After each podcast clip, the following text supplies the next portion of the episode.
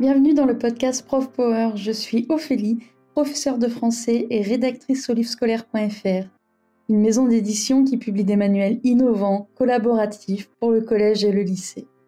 C'est notamment moi qui me cache derrière les articles de Prof Power. Prof Power, c'est quoi? Eh bien, Prof Power, c'est notre blog, mais c'est surtout votre blog. Il a pour but de partager des ressources, mais aussi de mettre en valeur le travail des enseignants. Si vous aussi vous souhaitez participer à l'aventure Prof Power, alors n'hésitez pas à nous écrire. Bonjour à tous, on se retrouve aujourd'hui pour un nouvel épisode sur les profs actifs sur les réseaux sociaux. De plus en plus d'enseignants sont présents sur la toile, blog personnel, Instagram, Twitter, YouTube ou encore TikTok. Sur le net, ils échangent des pratiques pédagogiques, des astuces mais aussi des activités, et c'est pourquoi nous avons décidé de donner la parole à certains d'entre eux. Nous sommes en compagnie de Déborah, plus connue sur les réseaux sociaux sous le pseudo de Flaubert Co. Enseignante de français dans l'Académie de Nantes, euh, elle a accepté de partager avec nous son expérience. Bonne écoute. Salut Déborah Tout d'abord, euh, merci beaucoup d'avoir accepté de participer à ce podcast. Euh, on va peut-être commencer par quelques mots de présentation, si tu veux bien te, présenter. Hmm. Alors, je m'appelle Déborah, je suis euh, prof de français depuis maintenant euh, 5 ans et c'est un, métier qui me prend euh, ben, pas mal de temps parce que c'est aussi une passion. Euh, ça prend beaucoup de place dans ma vie, mais il n'y a pas que ça. Je fais aussi beaucoup d'autres choses. Je voyage, j'adore découvrir et apprendre. Et depuis maintenant un an et demi, je partage ma vie de prof quotidiennement sur Instagram et sur les réseaux et aussi à travers un blog. D'accord. Ben, justement, j'allais y venir. Euh, t'es prof, mais t'es aussi blogueuse depuis 2020, si je dis pas de bêtises. Mm-hmm. Et euh, du coup, tu as créé un blog donc, qui s'appelle euh, Flaubert Co, qui est sur WordPress. Et ben, comment t'es venue l'idée de te lancer dans, dans, cette aventure, en fait, et à qui est destiné ton blog? À la base, j'avais juste créé un compte, on va dire, lecture, et je m'intéressais un petit peu à ce que les gens partageaient au niveau de leur lecture jeunesse, notamment. Et puis, euh, je me suis mise à créer de plus en plus de choses pour les cours, des activités, des jeux de manipulation. Mm. Et euh, j'ai commencé à en parler un petit peu. J'ai vu que ça prenait. Donc, je me suis dit, pourquoi pas euh, continuer avec un blog et, et poursuivre l'aventure de manière un peu plus approfondie. Et puis, bah, voilà, petit à petit, j'ai commencé à partager et, et voilà. D'accord. Et au début, du coup, quand tu dis tu regardais un peu au niveau de la littérature jeunesse, c'était sur, c'était sur Insta ou c'était ou ailleurs? Hmm, oui, c'était sur Instagram.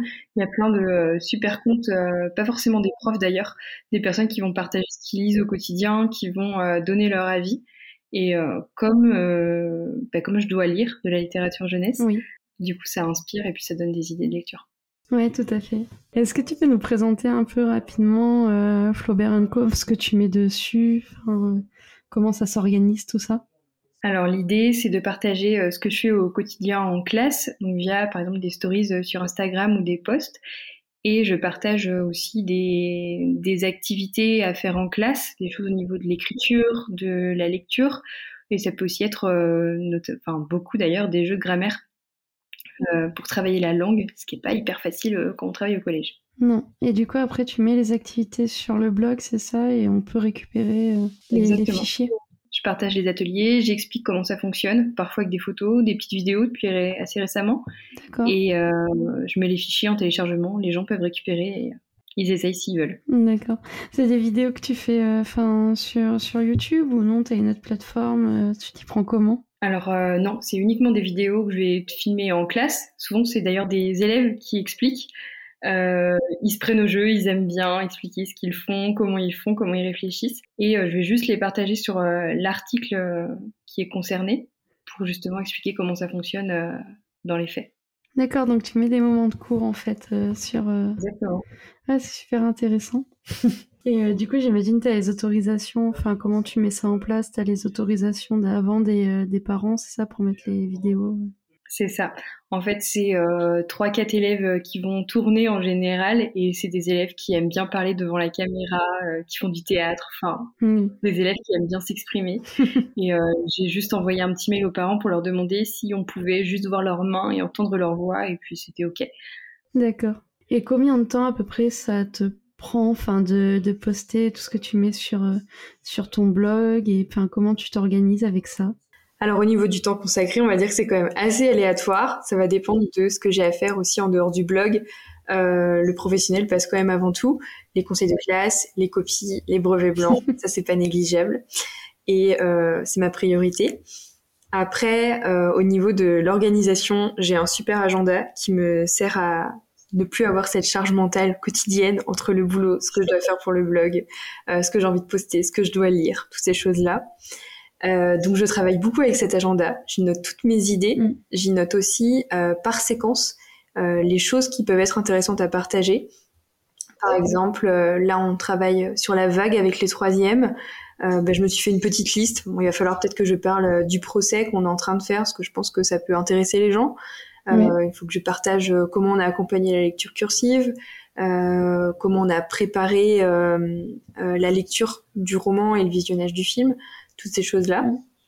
Donc au niveau de l'organisation, ça passe euh, comme ça. Dans l'idéal, j'essaye de publier quelque chose tous les deux jours, mais c'est compliqué.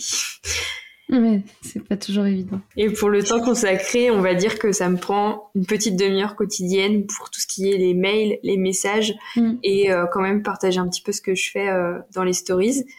à peu près deux heures de rédaction d'articles, de photos par semaine. Et il y a toujours de la relecture, chercher des idées, essayer de mm. faire les photos, euh, rassembler aussi, commander des livres, toutes ces choses-là. Oui.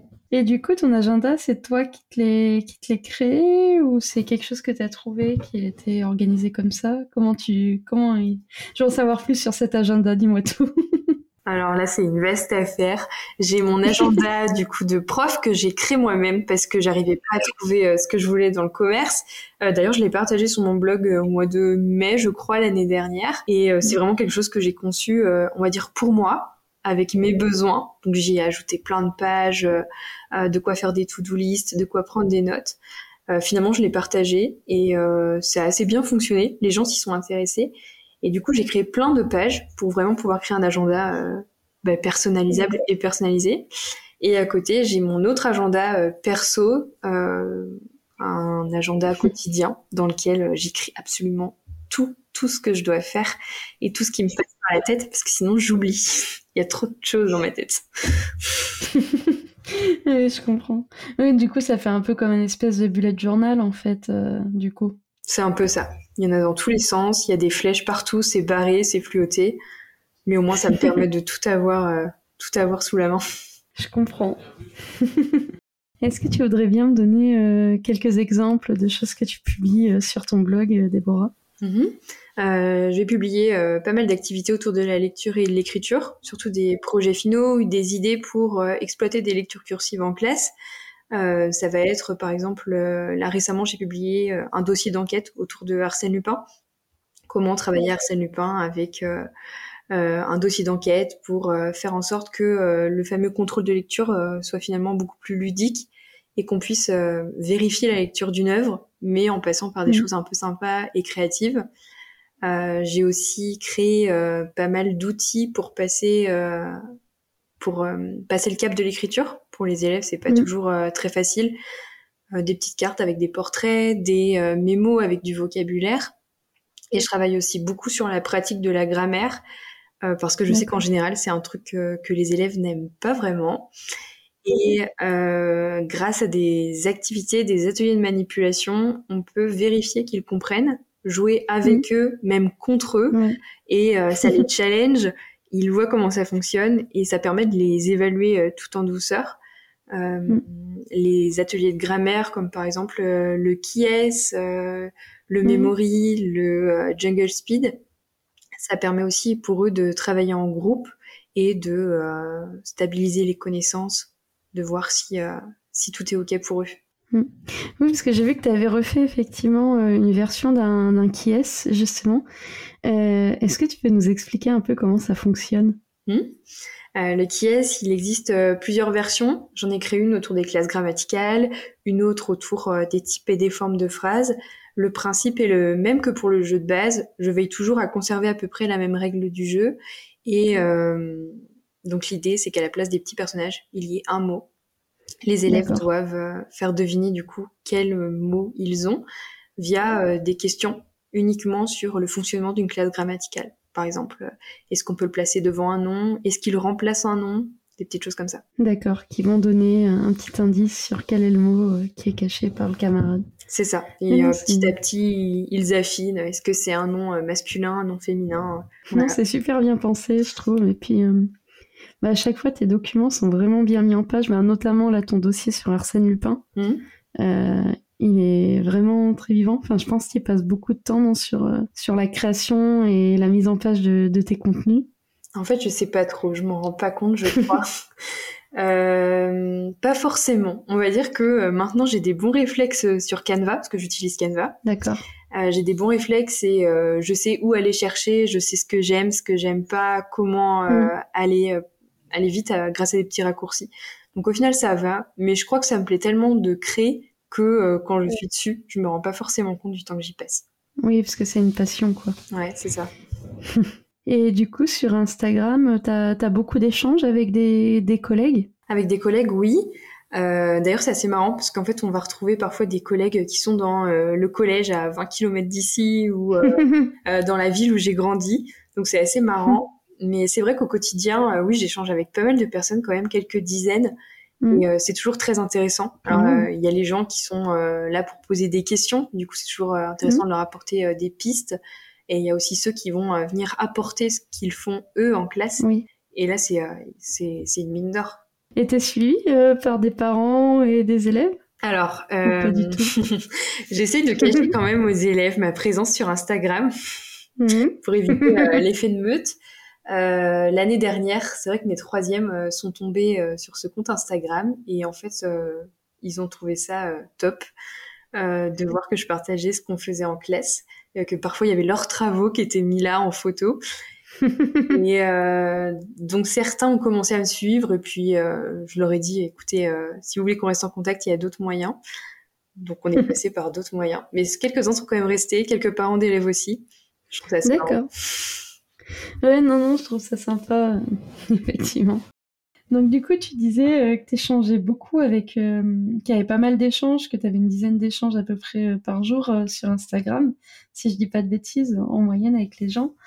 Il y a des rencontres qui sont et des échanges, j'imagine, qui sont très positifs, mais il doit y en avoir d'autres qui sont peut-être plus négatifs ou pas, je sais pas, toi de me dire. Alors oui, forcément.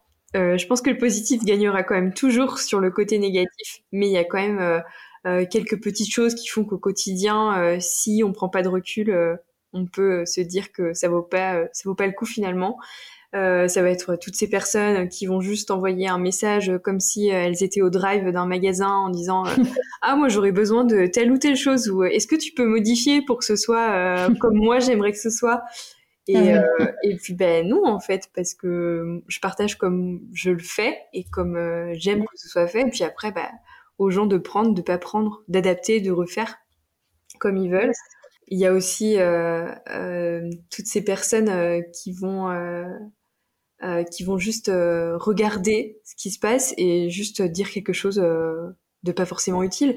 J'ai le souvenir, par exemple, d'avoir fait une interview pour le café pédagogique et forcément, ça avait ramené d'autres profs qui sont pas forcément sur Instagram et sur les réseaux. Et j'avais eu des commentaires comme bah, c'est trop nul ou alors c'est une blague. Ah oui, euh, c'est dur quand même. c'est dur, mais en même temps, je me dis, bah, c'est juste qu'ils doivent pas pratiquer de la même manière. Et euh, c'est leur manière à eux de montrer que euh, ça les interpelle ou ça les interroge. Mais du coup, je vois pas forcément comment rebondir sur un commentaire qui va juste dire trop nul. ouais, c'est pas constructif, quoi. C'est comme si sur une copie d'élève, tu mettais trop nul ou. c'est pas, c'est pas terrible. Mmh. Est-ce que tu as des fois des gens qui vont reprendre euh, ben, ton travail justement, mais, mais sans la, si c'est la source, ça t'arrive ou pas?